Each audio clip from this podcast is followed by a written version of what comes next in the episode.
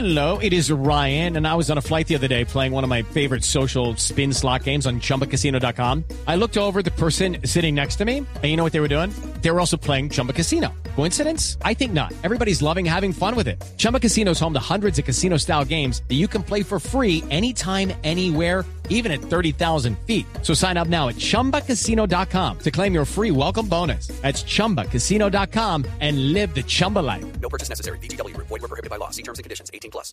Nos estaba hablando Rafael Sullivan, Sullivan, pájaro, instructor de programación neurolingüística y coach que ya nos ha acompañado en alguna oportunidad y que hoy nos vuelve a visitar. Muchas gracias por pegarse la madrugada y todo elegante y todo. Muchas gracias. Bueno, se acerca un poquito más al micrófono y vamos a hablar de las ventajas de ser desordenado. Pues sí, habrá mamás que están abriendo los ojos como dos platos. Todos los días sufro para que tienda la la que cama. me están allá enseñando en esa emisora que está oyendo. y está. Cambie eso, amigo. Exactamente. Entonces, pues bueno, para que vean que ser desordenado, pues tiene sus ventajas y representa cosas, ¿verdad? Sí, claro.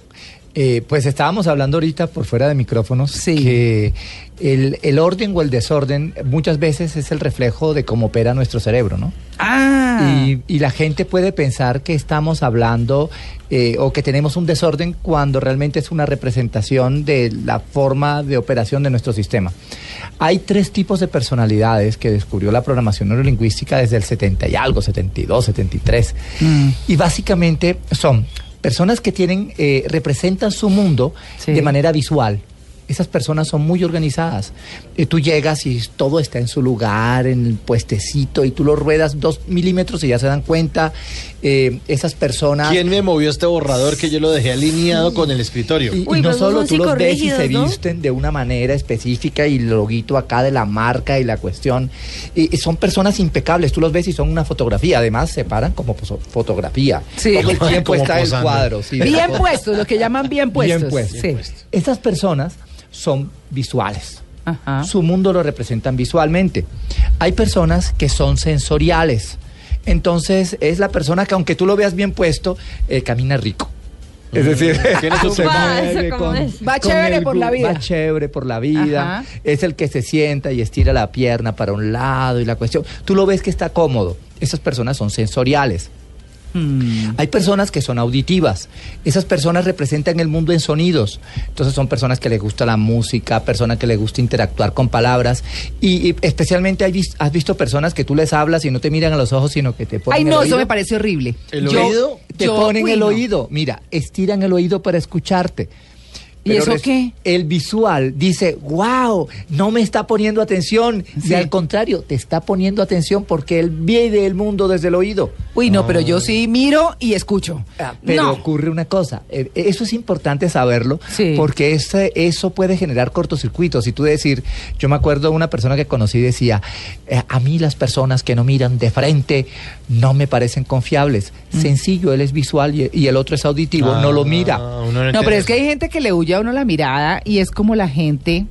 Pero hay timidez también. ah, Puede haber timidez, pero también puede- a mí no me generan confianza. Mire, María. Clara, que yo una vez escuché que si a uno lo miraba fijamente a alguien por más de cinco segundos, solo era por dos razones. Una, porque le tenía ganas. Uy. O dos, Ah. porque la quería- o dos, porque la quería matar. Uh. No, Pero, hay gente que sí es muy auditiva, o sea, los que hablamos como con ruido, es que yo llegué, entonces parqueo el carro y ¡eh! chan, chan. Y llego y abro la puerta y chin. Y entro y chac, chac, chac, Exacto, chac. Y me sirvo el jugo, ¿no? Entonces yo me estaba sirviendo el jugo. y cuando entra mi mamá y me hace. Y entonces yo queme. Pues eso es una representación. Pero ¿qué ocurre? Que cuando una persona tiene lo visual muy abajo, es decir, tú tienes los tres canales de comunicación, visual, Sí. auditivo, sensorial. Sí. Uno primero, uno segundo, uno tercero. Cuando tú tienes el visual muy abajo, eh, puede que tu vida no la representes de manera organizada. Entonces tú llegas y dices, qué desorden, pero como le ordenes la, eh, el desorden a la persona, te dice, me dañaste la vida. ¿Por qué? Porque yo sabía dónde estaba cada cosa. Porque mi desorden era un desorden Mira a ordenado. Luis Carlos haciendo que... Hola Luis Carlos. Hola, muy buenos días. Ah, es ¿qué? que estoy acordándome con el saludo al doctor también, que yo tengo mi videoteca donde están todas mis Mm. Uy, películas. me imagino. Organizadas en No orden sé. alfabético y algunas por género. La Ah. sección colombiano. Eso es un altar, esa Yo vaina. sé, Sí. do- además, una, pues, tiene muchos títulos. Claro. tengo todo organizado y sé dónde está y, y- sé si me hace falta una. Pues algún día mi esposa en su labor de organización decidió limpiar el mueble, sacó todas las películas y las volvió a poner de manera aleatoria. Como le pareció más bonito. Eso generó un cisma. Eso siempre pasa ¿Sí? cuando hay Sí. momentos de limpieza Pero yo no soy psicorrígido, no, no, no. No, de ¿qué hecho, va? yo soy más desordenado que ordenado. Pero con esas cosas Con las películas, eh, no, se me meta. sí. Entonces, numeral mi desorden es que Luis Carlos. Eh, yo, por ejemplo, soy desordenado para leer las revistas. Yo Sí. tengo que leerlas de atrás para adelante. Ay, yo sí. yo las Ah, a puedo mí me leer, gusta, sí, yo también. de atrás para adelante. Pero el resto no, no, no, no soy tan desordenado, pero mis películas sí me gustan en orden alfabético. Bueno. Para saber qué es lo que tengo, pero por eso me acordaba de ese Numeral, momento. mi desorden es todo excepto las películas. Todo Sí. mis películas. No, pero Luis Carlos es súper, súper eh, organizado.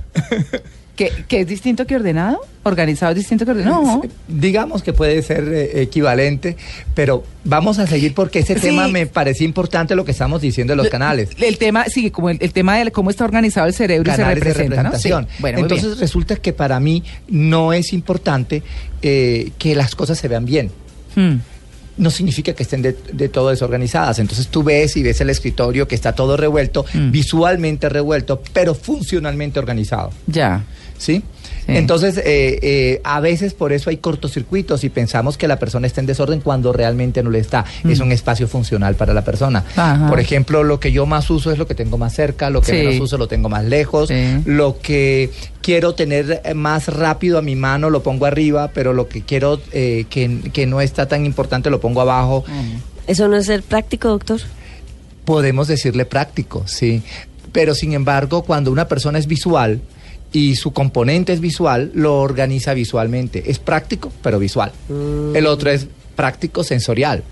Pues también podría haber temas auditivos eh, por sonidos, por, bueno, otras características. Claro. Bueno, eso es lo que tiene que ver con la estructura del cerebro, ¿no? Fíjese que eh, dentro de lo que uno se encuentra por ahí esculcando de por qué ser desordenado es positivo, el desorden es fuente de creatividad. Es lo que dice esto, pues eh, ahí sí como dicen quién lo hubiera pensado, ¿no? Porque las mamás pues pelean mucho, que tienda la cama, recoja la ropa, hagan y eso es eso es como parte de la formación que uno recibe. Entonces dice que una profesora de la Universidad de Minnesota en los Estados Unidos realizó un estudio psicológico para saber la relación del desorden con la creatividad. Eso fue lo que ella hizo.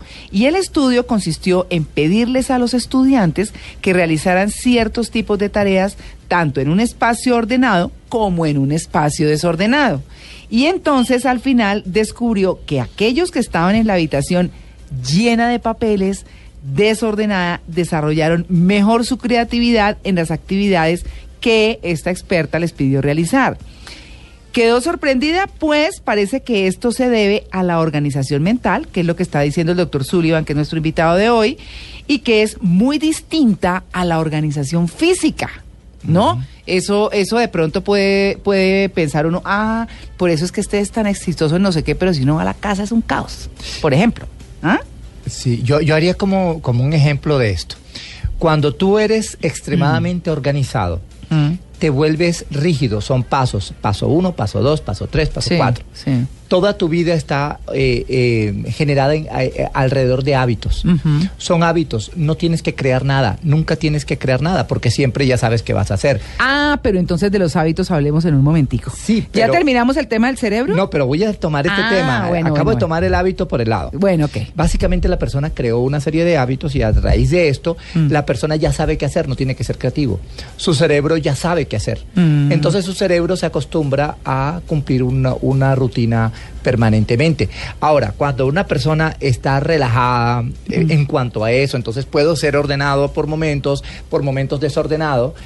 Entonces, ¿qué ocurre? Que yo todo el tiempo estoy creando nuevas formas de hacer las cosas. Mm. Eh, desde cepillarme los dientes, arreglar mi ropa, eh, todos los días, todos los días tengo que pensar dónde voy a poner los zapatos.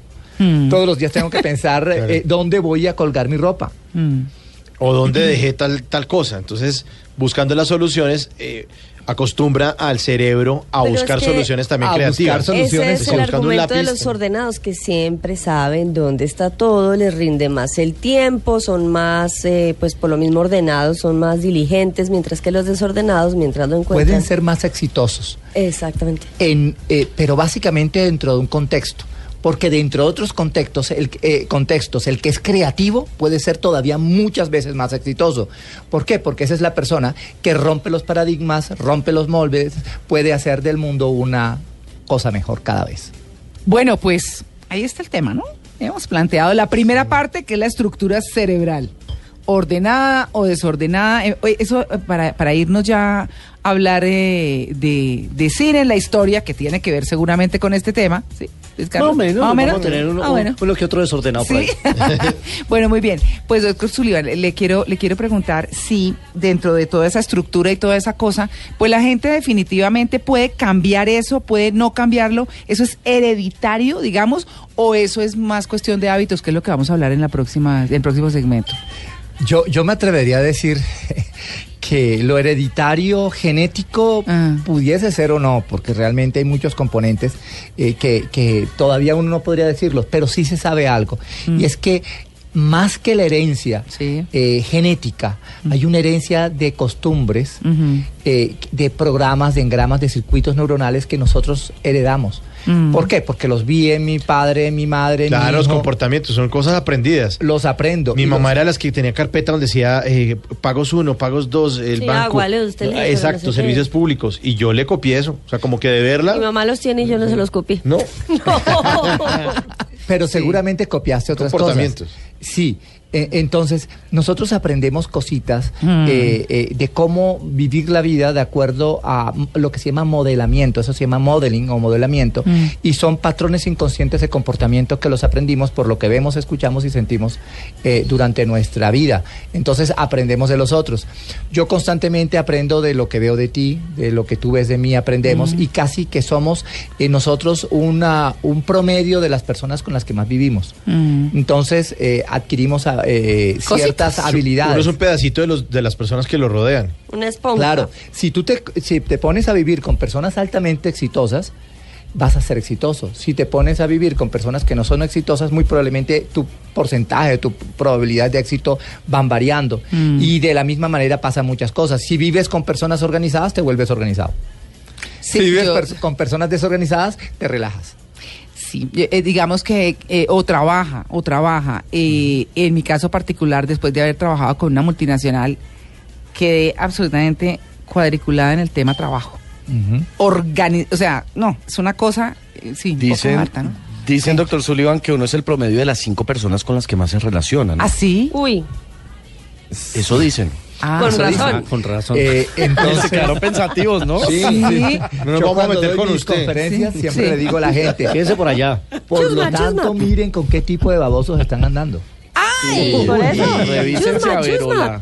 Claro. Porque, mira, yo quiero ir a, a ser una persona exitosa, a que me vaya bien, Mm. eh, a que, mejor dicho, quiero triunfar en mi vida y resulta que comienzo a hablar, a andar con los amigos que no tienen metas, que no saben para Que dónde son van, negativos. que son negativos, que lo único que hacen Ay, es sí. hablar pestes de todo el mundo. Ay, sí, qué pereza. Todo está malo, todo hiede, nada huele, todo es negro.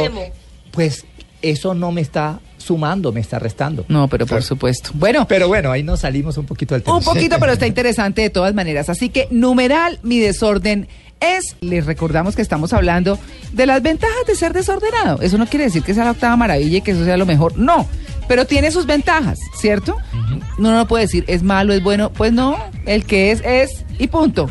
Pero, y estamos eh, con eh, Rafael Sullivan Pájaro, que es instructor de programación neurolingüística mm, y coach que nos ha acompañado en varias oportunidades y que hoy nos tiene hablando. Ya hablamos de la estructura del cerebro en términos de desorden, ¿no? De por qué, cómo se refleja el orden, si somos auditivos, si somos sensibles, si somos qué? Sensoriales. Sensoriales. auditivos. O Auditivos. visuales o auditivos. Visual, auditivo y sensorial. Exactamente. Bueno, los tres. Ahora hablemos de los hábitos.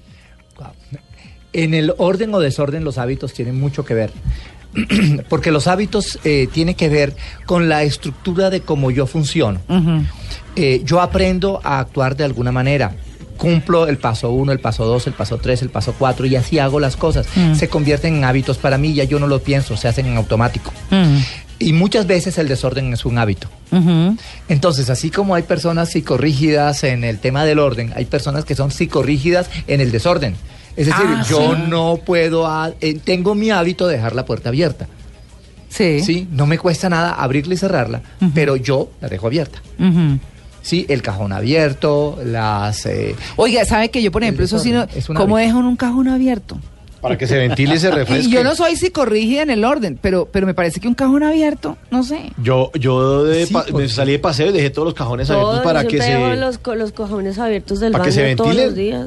Y cuando volví, No me obviamente los cerré todos. verlos abiertos No, no es que duermo- afecte, pues, pero... No, pero sí. son hábitos. Con el, las puertas de closet Sí. abiertas, hay gente que le da miedo, pero dice que le Pero salen lo que dice Mauricio fantasmas. tiene mucho sentido, hay que dejar orear, ¿no? Sí. ¿En cuándo?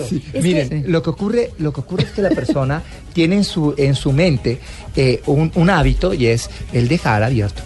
Pero tú el hábito lo puedes cambiar. Y es como cualquier cosa, el hábito del ejercicio, el hábito de la comida, el hábito del estudio, el, todo esto que va generando orden. Porque cuando tú tienes un hábito, paso uno, paso dos, paso tres, paso cuatro, es un orden mental. Sí. Entonces, eh, tu hábito puede llevarte al desorden o puede llevarte al orden. Como decíamos, eh, cuando tú no tienes hábitos claros, cada día creas un nuevo hábito, entonces, pues sí, eres muy creativo, pero no eres efectivo. Llega un momento en que es necesario poder crear una serie de reglas, una serie de hábitos míos que me convengan a mí. Sí. Porque, ¿para qué perder tiempo todos los días en, en, eh, como decíamos lo de Albert Einstein, Ah. que, que él eh, seleccionaba la misma ropa todos los días para no pensar qué ponerse? Para estar pensando en combinaciones. Le es decían no, hace él de esa manera, Así lo hacía Steve Jobs y lo hace Mark Zuckerberg. exacto, Mm. de esa manera nunca tiene que desperdiciar tiempo en lo que no debe ser. Hay personas que, yo no sé, no desperdician tiempo ni en levantarse de la cama, trabajan desde la cama. Hay personas que, que no desperdician O- tiempo en, en muchas cosas, O en los bañarse, en europeos no desperdician agua, no se bañan. Ay, no, pero a mí la Entonces- bañadita sí. Entonces, no. sí. se enfocan en su trabajo, en su producción, Sí. en lo que están haciendo. Sí. Esa es una forma de, eh, de- de enfoque, pero también hay veces en que ese hábito no te sirve, en que ese hábito te aleja de tus metas. Bueno, entonces, de tu éxito. bueno, pongamos un ejemplo y, y digamos cómo lo podemos cambiar de su vida. Bueno, lo que ocurre es que un hábito eh, puede serte bueno o malo, pero cuando tú no te estás moviendo, no es ni bueno ni malo, es un hábito. Ya. Cuando comienza a ser bueno o malo, Mm. cuando te estás moviendo hacia algo, es decir, cuando tú tienes una meta clara, Sí. cuando tú dices, ah, es que yo quiero lograr tal meta, tal éxito en mi Quiero vida. adelgazar. Entonces tengo que tener el hábito de levantarme temprano Exacto. y hacer ejercicio. Si tú no quieres adelgazar, entonces comer en exceso, ser sedentario, no es un problema. Ah. Pero cuando estar a la línea y estar en un buen estado físico para ti es un objetivo y te vas a mover hacia allá, ser sedentario te sobra. Entonces tienes que cambiar el hábito. Mm, ya. Eh, comer inadecuadamente te sobra. Entonces tienes que cambiar el hábito. Básicamente, cuando tú tienes una meta, Mm. es cuando puedes cambiar. Entonces, porque te das cuenta que te sobran o te estorban hábitos, Para creencias, valores, objetivo. principios que tienes en tu vida. Y ahí es donde decimos cómo cambiarlos. Es que estoy viendo aquí que eh, dicen quienes eh, respaldan el tema de ser desordenado que no se puede caer en ser sucio. Es que Exacto. mucha Ah, gente sí. asocia la suciedad con el desorden. ¿Cuál es esa delgada línea entre ser desordenado y ser sucio? A ver, mira, el, el desorden es un tema estético. ¿Sí? Sí, estético.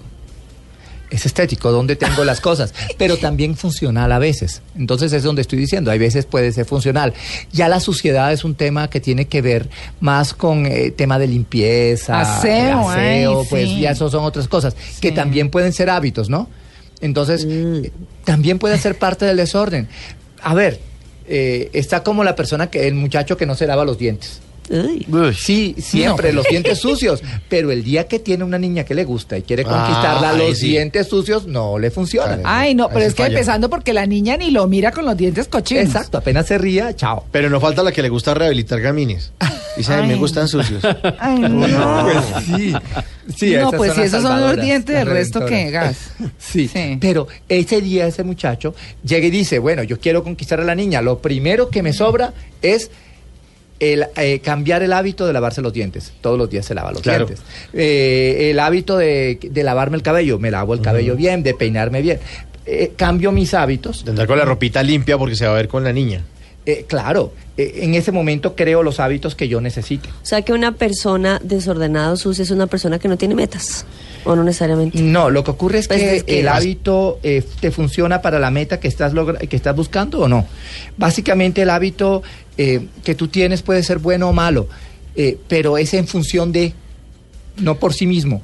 O sea, eh, a ver, si yo quiero ser un gran trabajador, levantarme temprano para llegar temprano a mi trabajo es importante. Entonces, ese hábito de levantarme Claro. tarde me sobra, pues me sobra. Pues claro que les Pero si yo soy un trabajador en mi empresa y quiero que me vaya bien, tengo que cambiarlo por un hábito de llegar temprano, de levantarme temprano y entonces eh, en ese en función de cambia.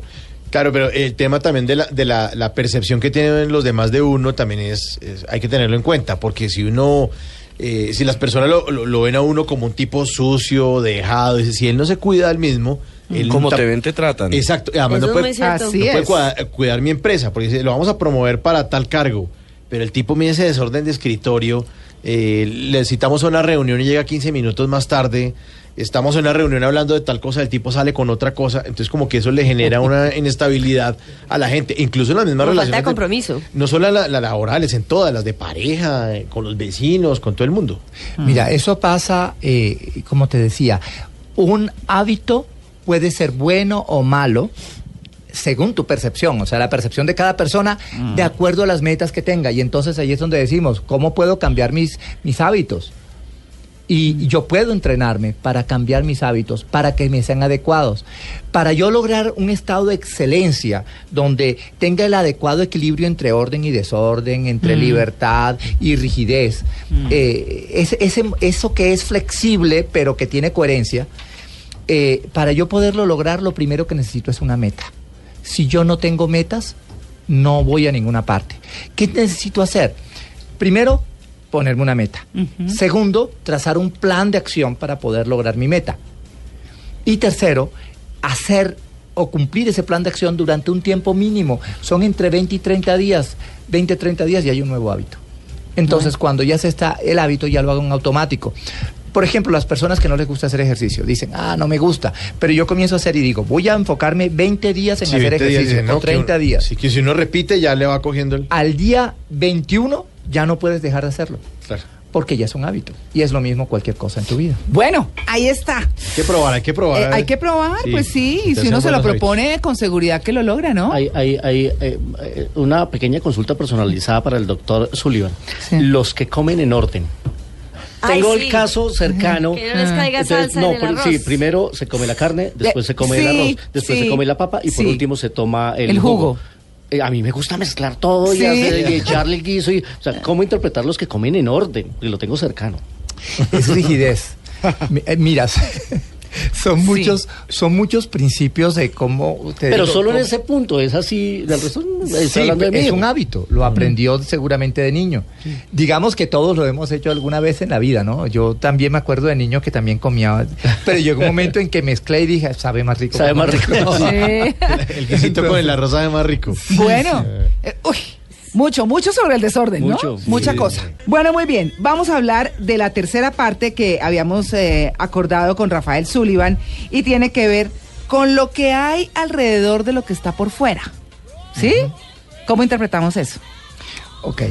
A ver, No, eso fue lo que yo anoté. No, porque me dejaste un poquito fuera. No, de- porque hablamos de, de la, de cómo opera el cerebro, de los hábitos y de lo que hay alrededor de lo que está por fuera.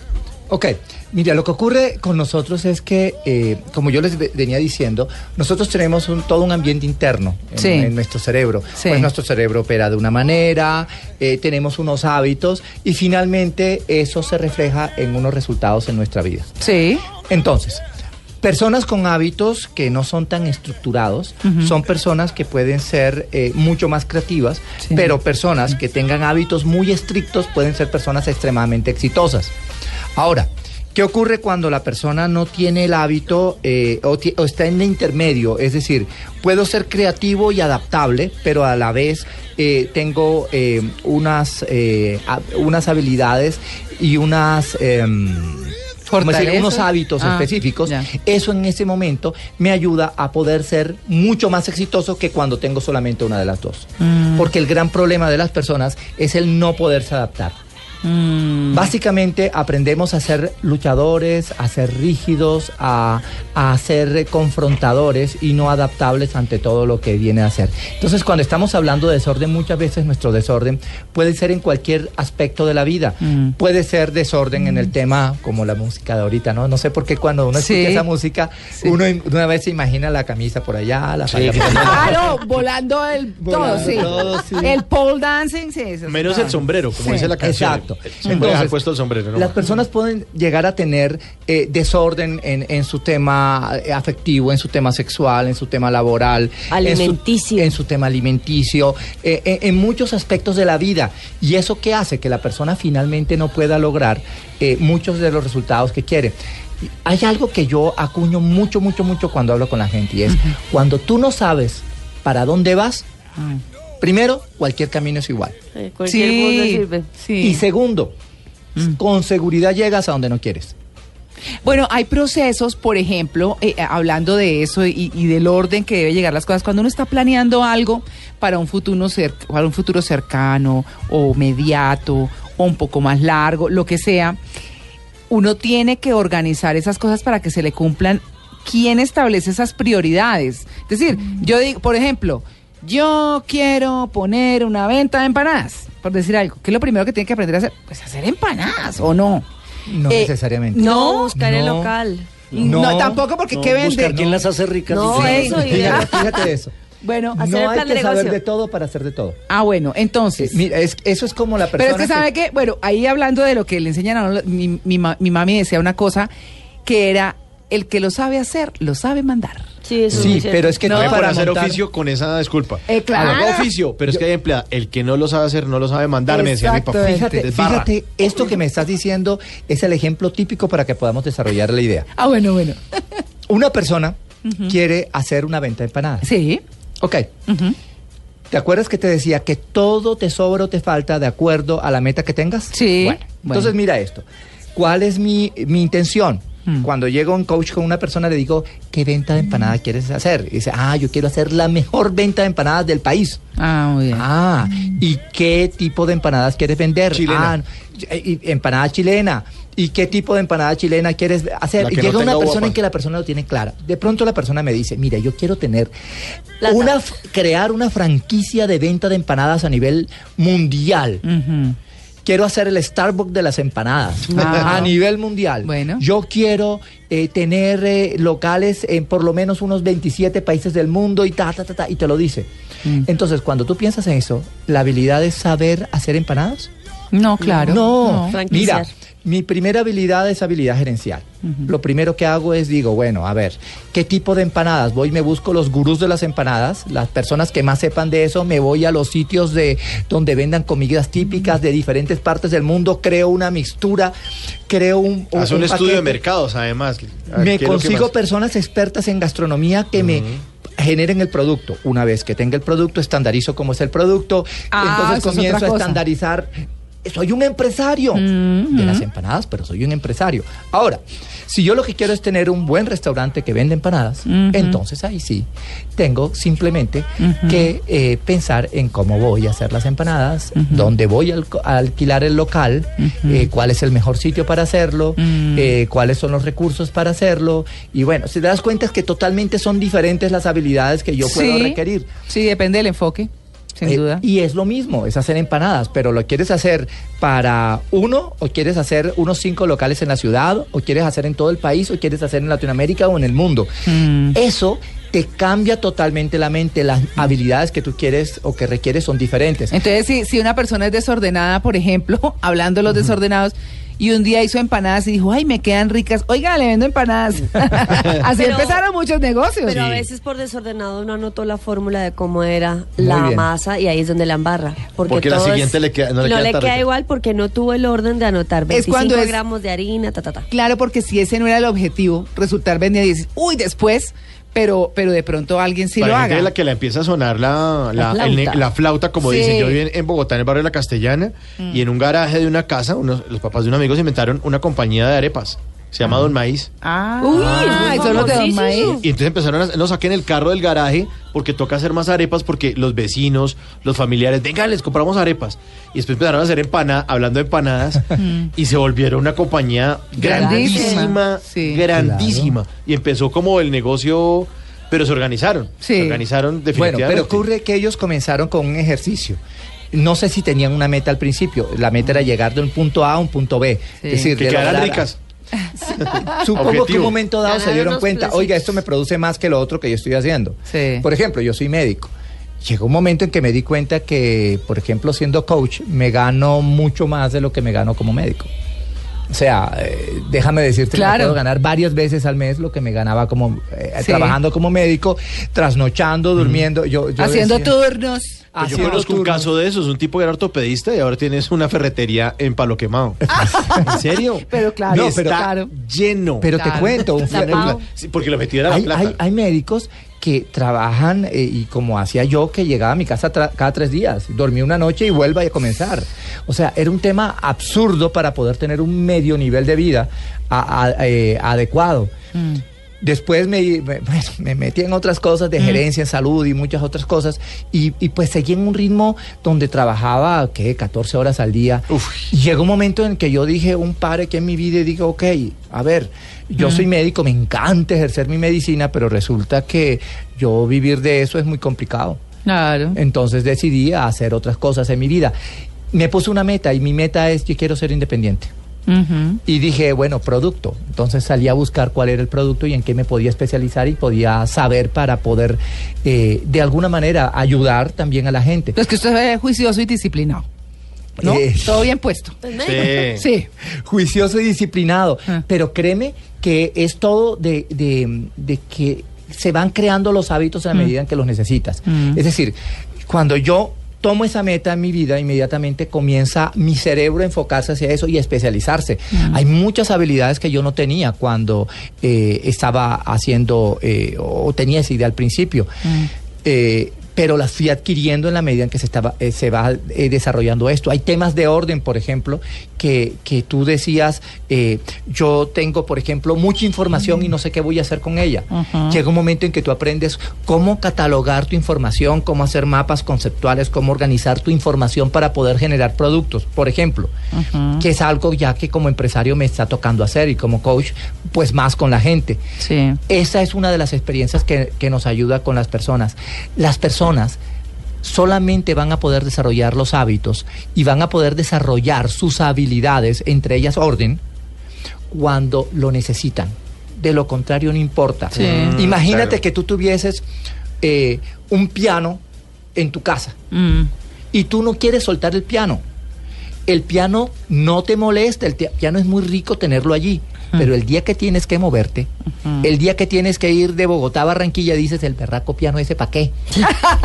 Sí, claro. con el piano. Claro, Sí, así es. Me cuesta muchos millones de pesos llevarlo. Dejo el piano, Claro. dejo la silla, dejo la cama, dejo Hay que todo. desprenderse. Me desprendo cuando Mm. me muevo. Solamente me doy cuenta de lo que me sobra cuando me muevo. Entonces, orden o desorden.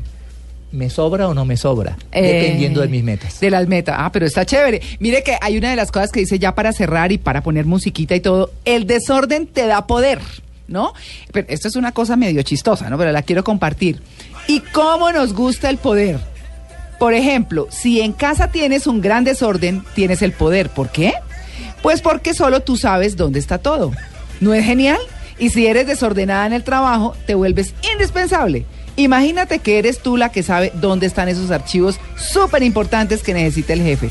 ¿Que, ¿Quién tiene el poder? Yo. No, pues obviamente no. Lo votan rápido. Sí, en una empresa organizada, pues no. Pero bueno, se trata realmente, ya nos tenemos que ir, infortunadamente, el tema buenísimo. Buenísimo, de verdad. Eh, esperamos que les haya quedado algo, que ustedes tomen decisiones, que piensen si el desorden los afecta o no los afecta, ¿cierto? En, en las metas que tienen propuestas.